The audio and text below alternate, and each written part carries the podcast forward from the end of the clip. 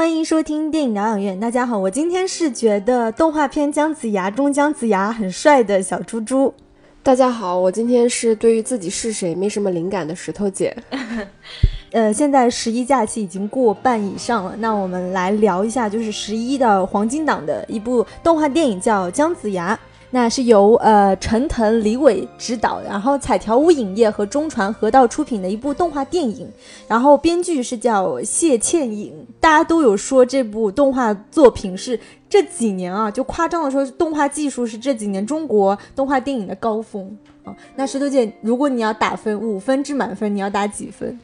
嗯，打分之前先说一句，我们之前其实聊过一期，就是盘点国产动画电影的这么一期节目。然后其实我们当时也有专门聊到彩条屋影业这家公司。那这家公司其实目前在国内的动画电影领域是属于天花板级别的。嗯，就是我们基本上大家喜欢的那些，觉得整个视效做得非常好、非常成熟，就相对来说比较成熟的这个商业类型。的动画电影基本上都是彩条屋出品的，然后呃，收回说，你说这个电影打几分？五分满分的话，我觉得我我会打三分吧。嗯，那我差不多吧，就是三分或二点八分。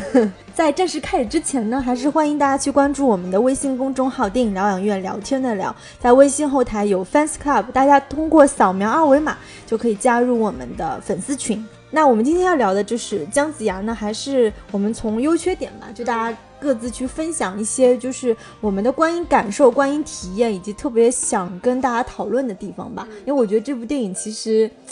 虽然我们打的分不算高，但是我觉得它可解读的地方还是挺多的。嗯。嗯，说到优点吧，我觉得这个电影首先它是有一个还蛮新颖的角度，因为大家其实知道《封神榜》这个事情，我们更多的是知道封神大战这件事情，但这个电影本身它的故事设定就是在封神大战之后，然后是姜子牙作为元始天尊的大弟子，然后去完成这个呃给天上所有的神仙去进行封神的这么一个仪式大典上，然后出现了一些问题。那关于就是说。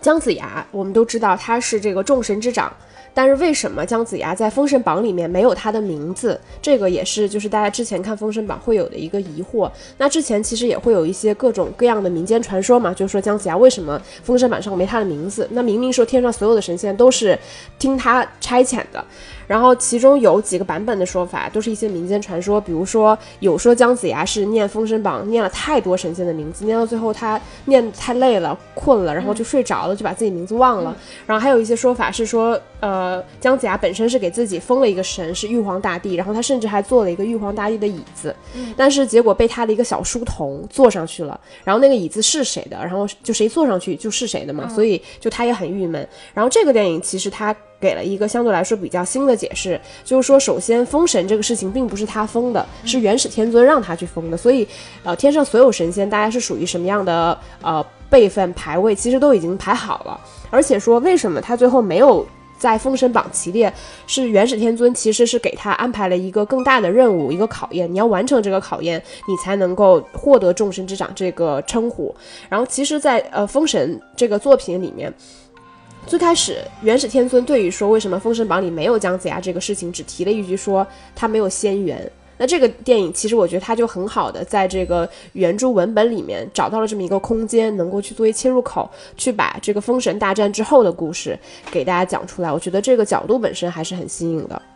姜子牙这个人物，其实就是我们无论是在文学作品，还是我们小的时候看过的，就是《封神榜》那个电视剧等等，他是属于出镜率一直都比较高的这样的一个人物。我们啊，除了刚刚石头姐有说到一些故事，我印象中比较深的小故事，就是当年就是周文王请他的时候，真的就是他一边钓鱼的时候，他有点类似于三顾茅庐，反正就真的是请到他。传说中，姜子牙这个人物其实是那种心气很高的，而且就是很会吊着他主子的，很会吊胃口的人。然后传说就是他那个妻子，就是有个成语不叫覆水难收嘛？怎么来的？就是他当年有一个妻子，姓什么我给忘了。但是就是跟他的时候呢，就是姜子牙也不怎么成器吧。然后他的妻子他就离开他了。后来没想到，哎，姜子牙他逆袭了，就是封官加爵各种的事，他妻子又回来找他了。然后他就。他就说，除非你能把这个泼到地上的水给收回去，不然我们俩就不可能在一起了。这也就是覆水难收这个成语的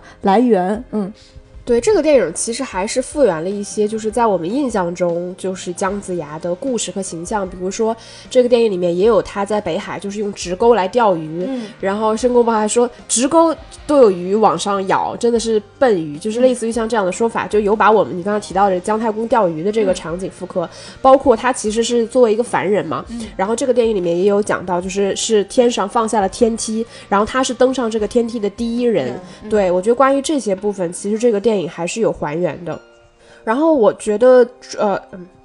除了这个之外，我觉得这个电影还有一个蛮大的优点，我觉得它的完成度是比较高的，因为。电影本身并不复杂嘛，它其实就是以姜子牙个人的这个成长和蜕变为主线，然后中间穿插了几类感情，比如说他跟这个苏妲己，呃，有点类似于像父女一样的感情，然后跟申公豹有点像是这个战友的这种友情，然后也有跟四不像的这种有点类似于像主仆情一样的，然后他的整个内在的这种情感和情绪变化，跟外在推动力的这个变化，比如说他一朝被贬，然后被人排挤嘲弄啊，然后包括他最推崇的这个元始天尊的。这种道貌岸然的这种反转，我觉得他内在的这种呃坚持和变化，然后以及外部环境整个大的这个反转，其实两者之间我觉得融合的还是很好的，所以整个故事看上去其实你是呃还是比较清晰的，因为姜子牙这个人物，我觉得他是立得住的，嗯。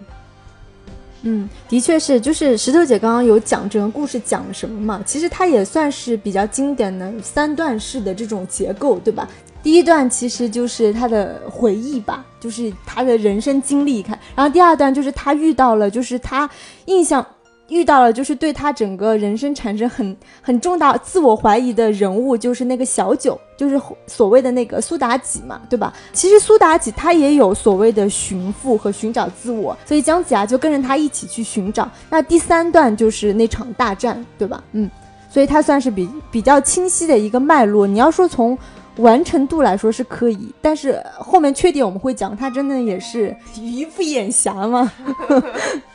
然后我觉得还有一个就是大家肯定会有共识的，这个电影一个很大的优点就是它的视觉确实是做得非常好。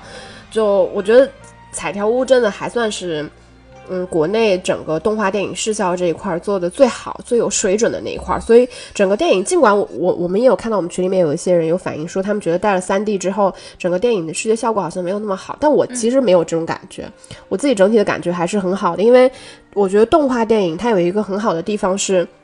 它的它能借助三 D 的那种分层效果，其实是来自于画面本身的，所以它运用这种不同的呃。视觉效果的时候，你会能感觉到每一个每一层的这种视觉上，它是有分别单独的美感在的。我觉得它跟真人三 D 做的不太一样的地方，就是真人三 D 它其实相当于是增加一个景深，嗯，然后这种景深本身有的时候是很牵强的，它做的它做不到就是时时刻刻都让你有一种就是呃立体的效果。但是我觉得动画它其实是可以做到，它只需要借助另外一种相对来说有一点差别的美学手法就可以。所以这个。这个电影本身，我觉得在 3D 效果上，我自己觉得是还 OK 的。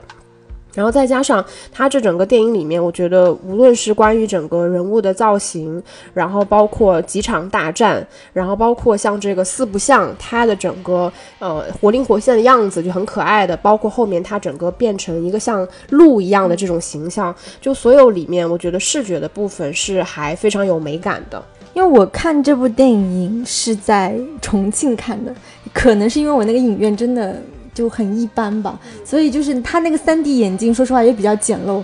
所以我看到三 D 效果确实是不好。我我不知道你看的三 D 效果是怎么样，但是后来就是我我有仔细看那个画面的时候，你说的那种分层啊，那种真的是跟视觉就是跟你当时的体验感是很有关系。但如果你的屏幕画面包括你的三 D 眼镜都不够好的话，它就会抹杀掉很多。就是照理来说，要做成这样的效果，它需要。就是画工是非常繁复的，会比普通的动画电影要繁复的多。但是我会觉得有点可惜，我觉得可能很多影院都达不到就是这个放映的效果，嗯，会打折扣吧，嗯。对，那这个是影院硬件的问题，本身并不属于电影的问题。我自己其实。当时并不是在最好的电影院看的，但我当时的那场，我觉得整体效果还是很好的。这个我觉得其实非常受限于整个电影院的放映环境，包括你坐在哪哪一排去看这个，可能都会有一些差别。嗯，然后再聊一下，我觉得这个电影有一个非常大的优点，我自己觉得可以算是这个电影除了视觉之外最大的一个电影，呃，一个优点是这个电影的主题，其实它的利益非常高。本身来说，这个电影它的它属于严肃严肃题材，它属于政治惊悚片，它跟哪吒其实非常的不同。如果说真的要把它放在动画电影的维度，在国产的这个里面维度去聊的话，我觉得反而把它跟前几年的那个大护法放在一起聊会更合适。因为大护法其实我们也知道，它也是以一种非常看似很柔和的方式，其实在拍一个非常残酷的故事。那个电影其实它更显而易见的是一个政治惊悚题材。那这个电影其实它也是一样的。像在这个电影里面，如果你仔细去看，它其实是戳破了一个非常巨大的创世神话。因为在我们的印象里面，其实当年封神大战，包括天上所有的神仙由姜子牙去这样呃进行呃成为百神之长去进行封神，然后似乎是重新订立了一个天地条规，是一个非常远古的浪漫的这么一个神话故事。但这个电影里面，它其实是姜子牙。以他的身份戳破了这个故事，就是那个看看似高高在上、非常冠冕堂皇的元始天尊，其实他是另有所图的嘛。就是他根本不像他自己嘴里面说的那么正直，对，什么为了呃整个天下的苍生。我觉得本质上大家还有一个可以比较通俗易懂去看这个电影的方式，就是你可以把它看成一个上访的故事。就是姜子牙其实是被领导委派重任了嘛，对吧？却中途中途遭贬，然后他觉得这个他被贬了之后，这个事件里面其实是有些猫腻的，所以他其实是不断的去调查，然后不断的上访，然后最终是成功的把自己领导拉下台的故事，对吧？其实就是这么一个故事。但是我觉得这个电影里面它有一点。让人觉得很突兀的是，这个故事最终它还是属于那种上风处拥有最高理最终解释权的这么一个故事。就姜子牙他本身他并不是打败了元始天尊，而是以自己的行为唤起了更高层领导的注意，然后大领导再去拨乱反正，这使得这整个故事的核心你会觉得它是矛盾的。就是，并且在最后的时候，就是并没有得以解决，因为整个电影前面一个多小时，其实大家都是在拍一个自下而上的故事。就姜子牙，他其实经历了一系列的个人的坚持，然后不被理解、嘲弄，包括他内心的这种迟疑，包括他的坚持、怀疑、成长，整整整整一系列，其实都是为了完成这个自下而上的故事。但最终这个故事得以解决，他是通过自上而下的方式去解决的。所以你前面那一段时间所有的努力和成长都是白费的。那这个其实是这个电影。最终大家看上去会觉得非常拧巴的一点，但本质上它还是属于一个，在我国的这个语境下，你可以很容易去嵌套住这样一个上访故事的电影。其实刚刚石头姐说的那个上访，我觉得很形象，也有点像，就是类似于，因为前面的故事当中，我们根本不知道有最终大 boss 的存在，对吧？它是属于最后就是临门一脚来告诉你，其实是有，那有点像什么啊？其实。省委书记是不对的，只有国家主席是对的，这种这种感觉的，对吧？然后，呃，我我我感觉会有一些不一样，但本质上跟石头姐的体验一样，就是为什么这个电影会让大家有产生那么多的混乱感、混淆感？我因为我是觉得它其实是有把中国很多，比如说古典文化或者是佛学里面的一些东西。啊，然后又嵌套了一些西方哲学的内核融在一起，各取其逻辑之后，所以才会有一种就是四不像的感觉。嗯，就比如说，先先从他最大的一个 slogan 就是那个“不救一人，怎救苍生”这句话来讲，好了，就是其实这句话是有很很强的一个政治隐喻和哲学隐喻在里面的。我记得我看完这部电影之后，我有刷到一个豆瓣的评论，就类似于在批判说姜子牙这个人物怎么这么不讲集体主义，他怎么这么个人主义？因为他觉得一个人的生命跟众生的生命某种意义上是平等的嘛。这个其实是姜子牙他整个人物的他的道德观和他的伦理观是这样建构的，对吧？那其实这种观点是很典型的，就是西方现代主义哲学当中就是所谓公平正义论的想法，就是你怎么定义？就是这个人的生命跟大家的生命是否是平等的？大概有个大原则，就是前几年特别火的那本书叫罗尔斯的《正义论》当中，他就说所谓的自由平等，就是每个人在社会中享有平等的自由权利。但是当不得不产生某种不平等的时候，我怎么选？其实是有两个原则，一个叫差别原则，还有一个叫机会平等原则。也就是说，这种不平等的时候，应该有利于境遇最差的人们的最大利益。就是说，利益分配应该是倾向于。处于不利地位的人们的倾斜，就是我要保证的，并不是说，就是整个包括整个故事。不是说是一个功利主义，那功利主义肯定就是要杀掉这个九尾狐，我来保保全全人类嘛，对吧？这个应该是，呃，可能是我们整个中国自古以来的我们的一个就是政治观念，好了，民主观都是这样，因为我们是更强调一个集权或集体主义的，但西方不是这样想，西方就觉得我按照这个观点的话，我追求的是利益的平均化。而不是利益的最大化，这是一个很明显的差异。所以我当时看这个电影的时候，我就觉得，哎，姜子牙这个人物真的，他很有反骨。他是他除了说对自我的这种怀疑、批判、自我审视，他看到的那个幻象是不是真的，以及那个所谓藏在九尾狐里面的元魂是不是一个真的生命等等。那这些本质上，除了他自我的这种。怀疑批判也跟他的整个政治观念有关，因为他就是坚信一人不救一人拯救苍生这样的一个政治伦理。这个是我觉得在动国产动画电影里，包括像大护法，它其实已经有比较强的政治意义。但是我觉得如果跟这部电影来讲，我觉得它的利益已经非常非常高了，因为它虽然说最后结局我们是觉得很扯，就是最终大 boss，这部电影能有这样的一个利益去拍，我觉得已经很难得了。嗯。嗯，对，其实我比较认同你的说法，就是这个电影其实它是有比较清晰的政治观的。我记得这个应该是前几年有有看一个类似于什么公开课之类的，就是一个哈佛的教授，他有讲到说，你开着一辆车，前方是一个轨道的分叉口，左边是一个小朋友在玩，右边是三个小朋友在玩，你要你必须选择一个方向。你你要往哪个方向开？你往左边开就撞死一个小孩，你往右边开就是撞死三个小孩。这个其实是人类面临最大的一个道德的困境嘛。就是其实在这个里面也是一样的，一端其实是这个苏妲己一个人的生命，然后另外一端是这个元始天尊口中所谓的苍生。对，他其实是要姜子牙去做一个选择。那功利主义其实就是解决我们说到这个道德困境里面，就是在社会上实际应用最广泛的一种说法，就是要把这个利益最大化。它其实。功利主义这个功利的翻译本身是有一点点问题的，但是其实它是以整个社会利益最大化为原则去进行一个选择。那像像你说的，其实姜子牙他所做出来的政治观，其实是他认为一个人的生命就是。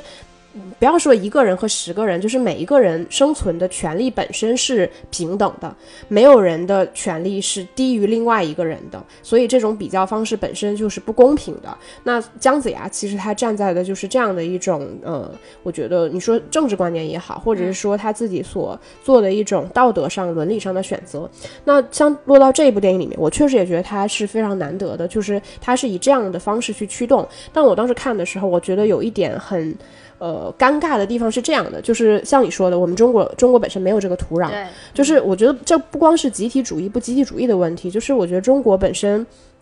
并不是一个去讲求个人权利的的思维观念，永远是如果你你撞一个小孩和撞三个小孩，其实你大概率你都会撞向那一个小孩，就我们不我们可能不太会去反思这个事件本身，而是会在当下做出来我们一个最。利益最大化的一个选择，包括其实我们并没有那么强的，就是人文主义关怀。我觉得我们国家一直是没有这样的传统。你看我们所有的商业大片里面那些动作片、惊悚片。就是包括电影不分级这个事情好了，就是抛抛却它所有规则上，就是说，呃，政策上的原因，其实这个本质背后，我觉得都是我们本身就是欠缺人文主义关怀的，包括我们对妇女、小孩等等。但这个有点扯远了，我觉得本质上就是我们欠缺这一套情感和呃道理的支撑，所以导致我们在看这部电影的时候，你会觉得姜子牙他站在了这个利益点，就是呃不救一人如何救苍生的这个利益点本身，他在逻辑上是能够说得通的，但落在情感上，他是非常。难难推下去的，对，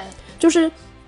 如果姜子牙跟苏妲己本身是真的父女，嗯，我觉得这个可能对大家来说会更容易接受，就是因为他在情感上，你亲情的支撑，大家认为你亲情可以被放大到无限倍，甚至是逆天改命。但是如果说这个感情背后本身是依依靠一套就是这种比较功利的呃情感和道德判断的话，其实是非常难打动中国观众的，嗯。是这样子，因为为什么很多人也会觉得姜子牙在这个电影当中的人物他是立得住，但他是有点模糊的，是因为像刚刚石头姐说的那样，就是他的那个不算是功利主义，他是姜子牙他这个人物的政治观，他是一个非常西方现代哲学的观，他是讲求公平正义，它是建立在社会契约论的这个基础上的一种观点，对吧？那这个大部分人是绝对不能理解的，就说他这个人为什么这样？他是有点傻还是有点笨之类的？然后另外一个就是关于善和恶，那中间你记得就是那个元始天尊他就问那个姜子牙，其实你就是因为你有那么一点善，所以你当时就没有就是相当于没有。彻底斩杀这个九尾嘛？那我们做神仙呢，其实我们就不能要那一点善，因为相当于元始天尊他这边他代表的还是一种集权，一种就是完全的功利主义的一种态度。但是姜子牙他他在反映的就是他在考虑所谓的善和恶，不是说我个人层面上的什么性本善性本恶的那种，他的那种善还是在于这种西方哲学当中我们叫基本社会善，就是他的那种。神仙的那个世界观，我是觉得很奇怪。一方面，它是有中国古典的那种什么《山海经》的那种世界观，封神大战的世界观；一方面，它尊崇的又是这种西方的叫基本社会善，它是有种集权和公共意志的一种对立，对吧？因为元始天尊代表就是一种集权，你要抹掉你那个善，我要为了全人类、全苍、全苍生，包括元始天尊这个所谓的这个。也不能算反派吧，就是他整个，比如说他为什么让那个苏妲己跟那个九尾绑在一起嘛？人类和狐类所谓的同命锁连在一起之后，他要借助这个这场大战重新来呃破坏这个。当时的纣王的那个社会秩序来建立一种新的社会秩序，因为在他看来，他是在为了苍生着想，因为他所谓的那种大善是这种大善。但是姜子牙代表的，他是一种非常社会契约人，非常啊代表公共意志的那种善。哦，这是他们这两派人物的一个矛盾。但是呢，就是。一度就是元始天尊，他会利用这种所谓的伪善去试图说服姜子牙。那姜子牙他这个人物在经历就是他的这种呃对元始天尊的那种怀疑、反骨，然后自我批判的这个过程中，最终就是所谓的找回自我，就是我要遵从我自己的意志。这又非常存在主义电影啊，我所以我会觉得这这个电影是是蛮奇妙，其实是很多人可能没有看，不能说没有看到，可能没有感受到这些。嗯，创作者他想要表达更高度的东西的，嗯，所以我说的都是优点，嗯嗯。然后你说到这儿，其实我又想到一点，因为我们看得出来，这个电影其实它有意识的去构造一种二元对立的东西，比如说像这个苏妲己跟这个九尾狐妖，他们两个人就是明明是一善一恶，但是他们的命运被捆绑在一起，然后以这样的方式去相互纠缠，然后再有就是。不救一人，如何救苍生？这个一人和苍生的概念，其实，呃，在这个电影里面，他也有去做这样的对立。那在电影里面，其实他运用到这样二元对立的时候，就是在让观众去做一种道德选择。对，那我觉得其实这个电影，比如说像苏妲己跟这个九尾狐妖的这个部分，我觉得做的相对来说还是 OK 的。然后，但是可能做的比较差的就是。我们一直在聊的这个艺人和苍生的概念，就艺人，我们其实看到了。先不要说苏妲己这个，就是说小九这个形象，在电影里面，他是不是足够引起观众的这个共情和同情，去认同说姜子牙为了救他牺牲掉其他的东西？呃，先先不说这一点好了，我觉得他这个里面提到所谓苍生的概念，其实也是很空洞的，他并没有真正树立一个树立一个实体的东西去跟这个小九。本身去做一个抗衡，所以它并不是一个真正的天平。这个天平只存在于大家的口中，我们并不知道。比如说，你不救这个小九，苍生会怎样？因为这个故事本身发生在封神大战之后，嗯，对吧？所以，尽管九尾狐妖在这个电影里面有提到一点，就是说元始天尊是怎么利用他跟苏妲己的这个方式去助推了这一场事件，最后完成了这个封神大战，然后他得以攀升高位的这整个事件。但其实我们看不到另外一面，所谓的苍生是什么？我们唯一能看。到的苍生其实是那些因为封神大战而尸骸遍地，然后怨灵无法回家的那些亡灵。这些本身其实跟嗯苏妲己这个小九本身，它并不存在一个直直接的对立关系，所以这个会导致它的内核。尽管它一直在提这个概念，但落在故事层面上，其实我们感受不到这一点。对，我就记得电影当中，他其实有提过说，大战之后的天下其实是生灵涂炭的，并没有说我们想象中的那么富足、那么富饶，对吧？就是包括北海，你看那些人围坐在酒吧里面，然后包括人人对就是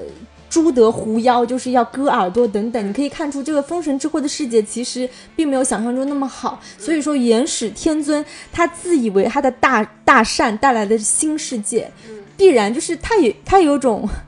背后又有一种很高，就是说不断的就是旧世界要被新世界去取代，不断有新的秩序要建立。要最后姜子牙整个变身之后，其实他虽然最后相当于也是没有没有在封神榜里面，他相当于也是回归什么凡界也好，相当于又是一种新的新的秩序的建立。但我们不能判断说哪种秩序更好。最终就是不管怎么样，我觉得这个故事算是圆回去了。因为最后姜子牙他推动建立的这个新的秩序是斩断了天梯，也就是凡人他再也没有途径去升天，那上帝或者是所谓的这些神仙，他也没有办法再去主宰人类的命运。我觉得是回归了这种新的秩序吧。对，所以他斩断天梯这个利益，虽然最最终没有指向我们说观众在那个时间节点他期待的是姜子牙能够大败元始天尊，那。他尽管电影没有给我们这个东西，电影给我们的是姜子牙摧毁了那个天梯，但其实他摧毁天梯这个利益点仍然是非常高的，因为我们知道他其实相当于斩断了他曾经从凡界走到神界的这么一个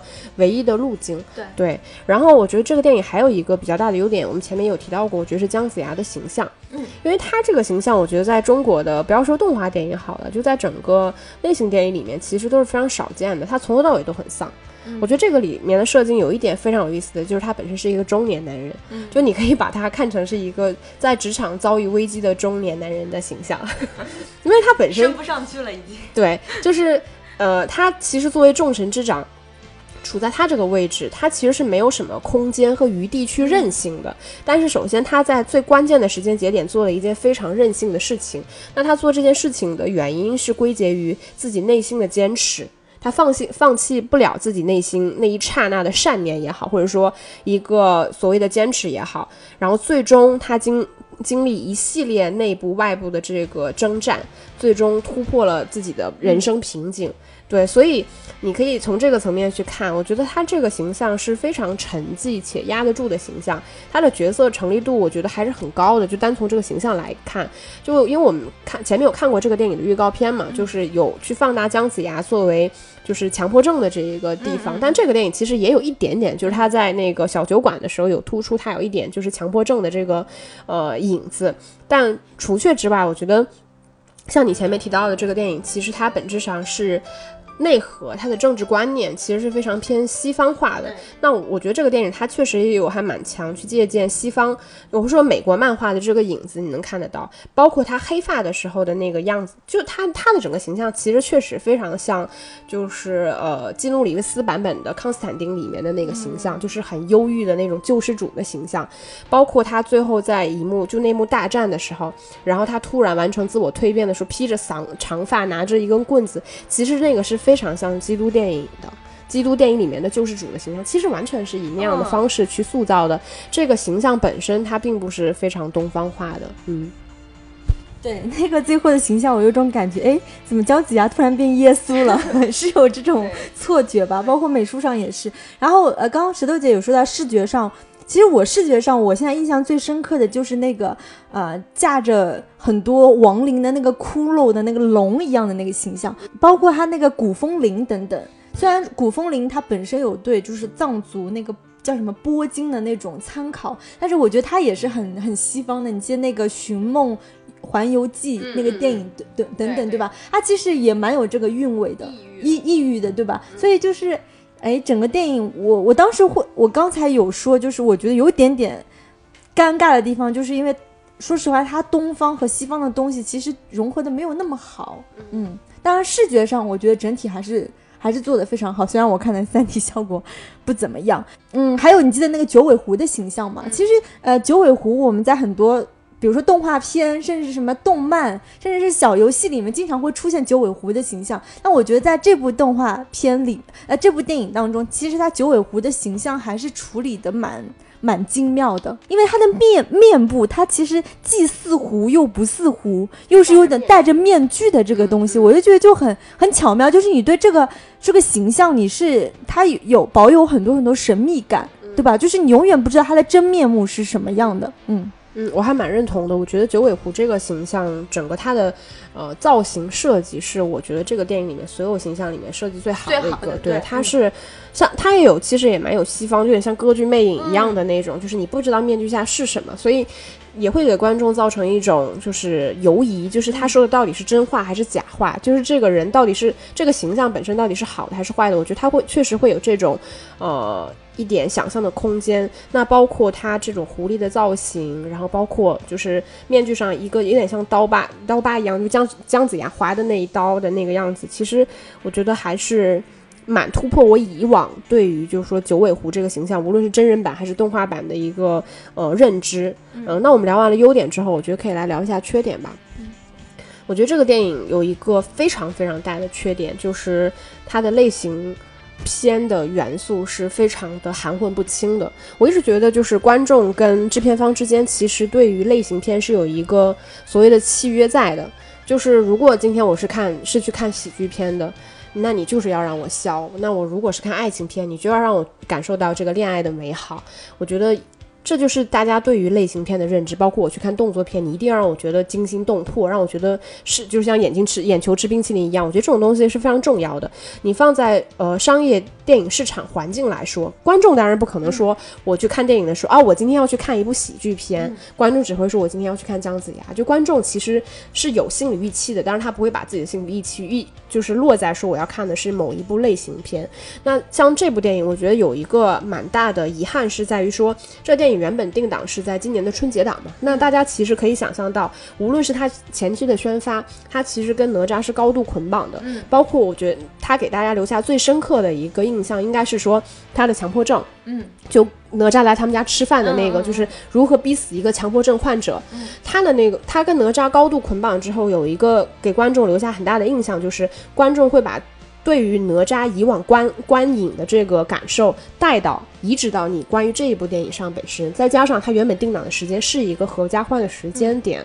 所以大家也认为这个会是一部非常轻松愉快的电影。我觉得这个就是观众对于你这部电影本身的一个预期。那片方可能有片方的考虑，就是他他关于先发的部分不知道为什么非要做的这么的偏喜剧性，所以导致观众在看这么一最终看到的这部电影，其实它是非常严肃的一部成人电影。尽管你也可以说它有一。一点点就是儿童和成人都可以感都可以感受的这种愉悦感，但本质上它是一个题材非常严肃的电影，它并不属于一部喜剧片，它甚至跟我们以往看到的，无论是哪吒也好，或者是大圣归来也好，或者是白蛇也好，整个这一系列所有的电影，尽管它并不是同一个制片方出的，但本质上他们走的全部都是这一套呃国产动画电影的一个路线，观众的心理落差会非常大，所以我觉得这个就是。它破坏了，就是你制片方跟观众本身的一个契约，就是要么你前期宣发不要做的这么偏喜剧性，要么就是你这部电影做的不要这么的重。他他的电影其实非常重，所以观众会看的过程中就会觉得，嗯，这个我到底在看什么？嗯，是这样的，因为当时哪吒上的时候，它其实是一个非常适合一家人，尤其是孩子，它其实有很很大的一个教育意义。哪吒不是在说“我命由我不由天”这样的一个概念吗？所以我觉得就是包括那我我其实很难想象，如果家长带孩子去看姜子牙，你要怎么跟他解释“不救一人，怎救苍生”这么很复杂的一个。一个哲学观、政治观，我觉得很难。我不知道你看的那场怎么样，就是我我之我看之前我就听人家说，然后我自己去看的那场也是现场有很多小朋友，嗯，就可能家长想想小朋友憋了大半年了，家长也是要带小朋友去电影院看电影的，对吧？那这个姜子牙在这个时间点出现，他比起前面所有的电影来说，他都更加的像是一个小朋友应该看的电影。但其实我觉得我我身后坐了一个小朋友，他全程都很困惑，他一直在跟他父母交流，就那小朋友大概。我觉得应该是刚刚上小学左右吧，他完全不懂这个电影到底在讲什么。就是像你说的，这本质上不属于一个就是家长应该带小孩去看的电影，它并没有那么强的喜剧性。嗯，然后它的教育意义呢，又有点难以去传达。对。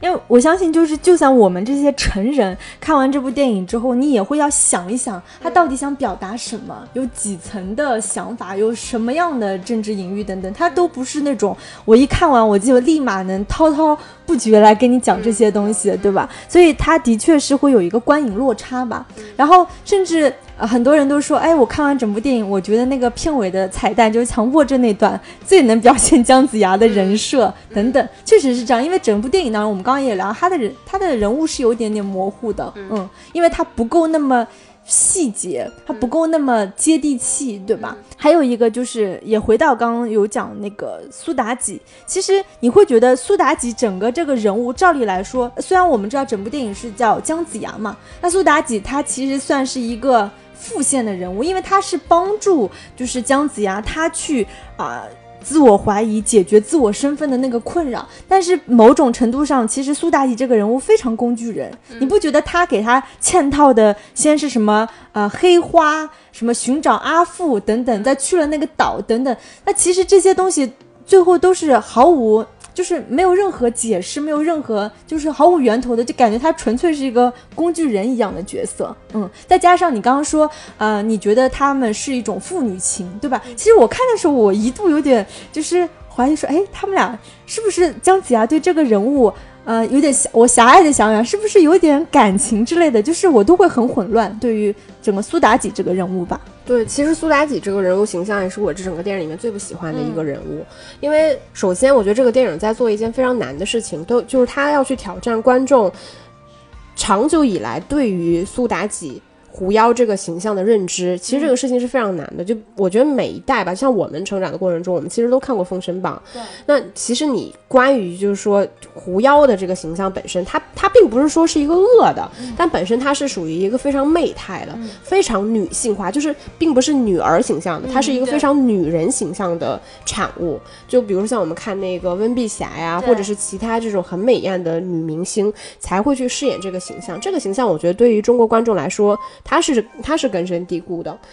他他他甚至跟白蛇不一样，因为白蛇本身在大家的认知里面，他就是一个亦正亦邪，但是正义永远大于邪恶的部分，就他也做过一些坏事嘛，但总体来说，她是一个为爱痴狂的女子的形象。但狐妖这个苏妲己这个形象本身，它并不属于这类的范畴，所以这个电影里面，就我。跟你有同样的观感，就是首先这个形象出来的时候，他就不是一个非常讨喜的形象，他上来就去抢东西，然后有一套自己非常强的逻辑，就是他蛮不讲理。就是一个很刁蛮的女孩的形象，所以你再加上她配姜子牙这么一个非常沉寂的、沉稳的中年男人的形象的时候，你会觉得这个男人是受受委屈、受欺负，是包容他的这么一个形象。所以你对这么一个调皮捣蛋的小女孩的形象是不可能是很爱怜的。尽管说电影后面还去做了很多其他的处理，比如说。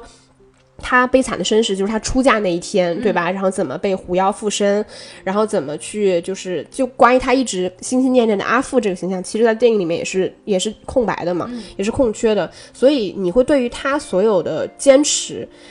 的感受更多的偏向他其实是个很任性的人，这个会导致说姜子牙最后去为了救他说牺牲很多的时候会没有那么的成立，所以他的形象我我也觉得会没有那么讨喜。然后再说到你前面提到的说这个父女感情的部分，我觉得这个也可以聊到我第二个认为这个电影一个很重要的缺点，我觉得就是这个电影因为它它拍的很重嘛，但是它内核里面有很多东西讲的其实是不够流畅的，导致整个故事的成立度不够。比如说姜子牙和苏妲己这种有点类。类似于如父如女的这种感情，我觉得我的推断完全是来自于文本上的，嗯，就是你的文本设计上，就是他是一直一个在寻找阿父的形象，对，然后姜子牙呢，确实是一个中年男人，那他是一个小女孩的形象，所以你会告诉你自己，理智上告诉你自己，他们其实是一个有点父女的感感受，包括最后结尾的时候，也给苏妲转世投胎后的苏妲己一个。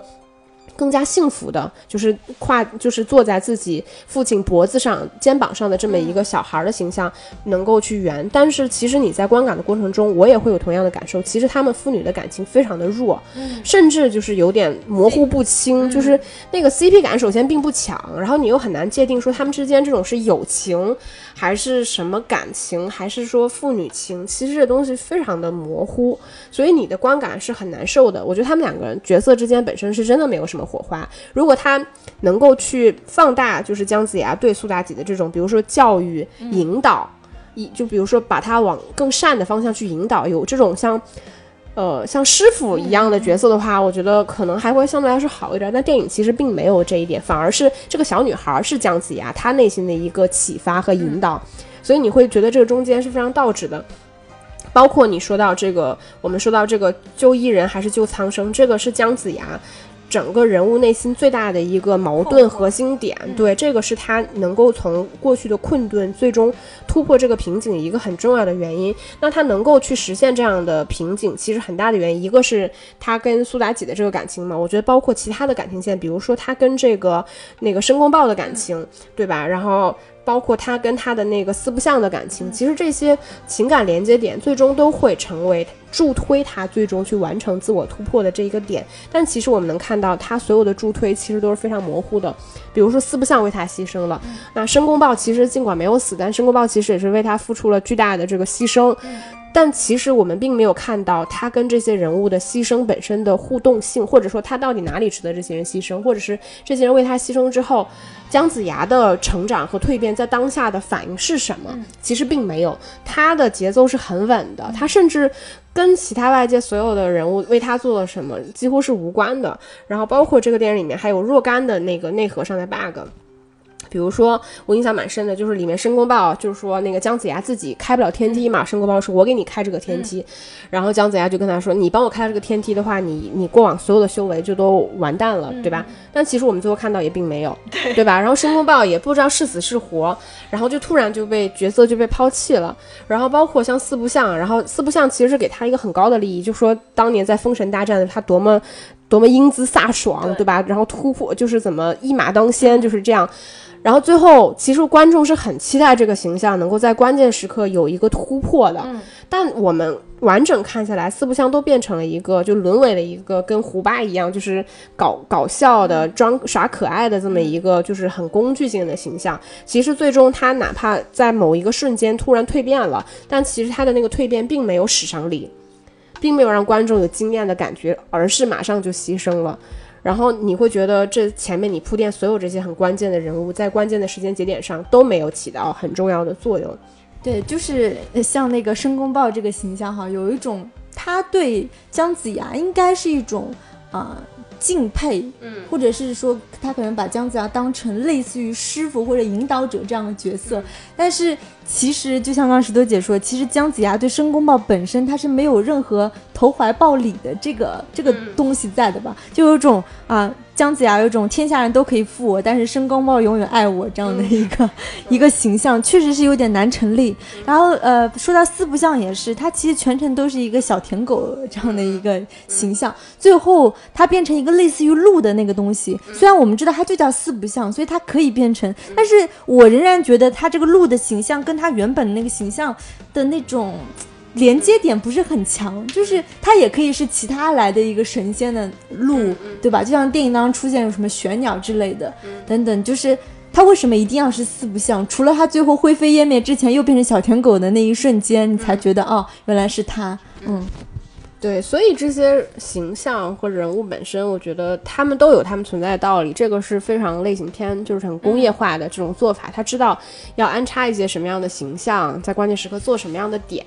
其实知道道理都是知道的，但是最后的完成效果就很差，就是它变成了一个很空泛、很流水账的东西。就比如你说四不像这个东西，我当时看的时候我就想到，你看人家哪吒，对吧？人家哪吒是小朋友的时候，人家就很调皮捣蛋，很很很那种可爱的形象。